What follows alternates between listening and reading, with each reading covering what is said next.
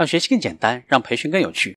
欢迎来到黄老师读书三分钟经理人。大家好，我是黄志伟。我们继续分享如何避免领导力的二十个误区。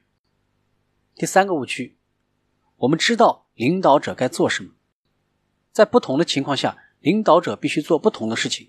也就是说，领导力和具体的情况相关，不同的困难需要不同的领导者去解决。在任命领导者的时候，我们不仅仅是在寻找一个合适的人选，也是在寻找一个合适的解决方案。你需要一个能够取得你想看到的结果的人。在级别比较低的部门，风险比较小，所以呢，你可以冒险培养称职的人员。任命的职位越高，风险就越大，因此呢，你也就不愿意冒着风险去任用一个缺少相关工作经验、发展前途不明确的人。仅仅培养宽泛的领导能力是不够的，你需要有工作专长，需要具备突出的优势。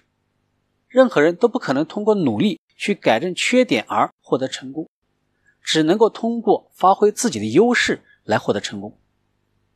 领导工作需要整个团队的努力，你可以建立团队，让其他人在你不擅长的方面来支持你。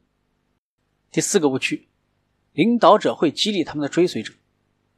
领导者确实应该激励自己的追随者，但是很多的时候，他们却没有能够有效的激励追随者。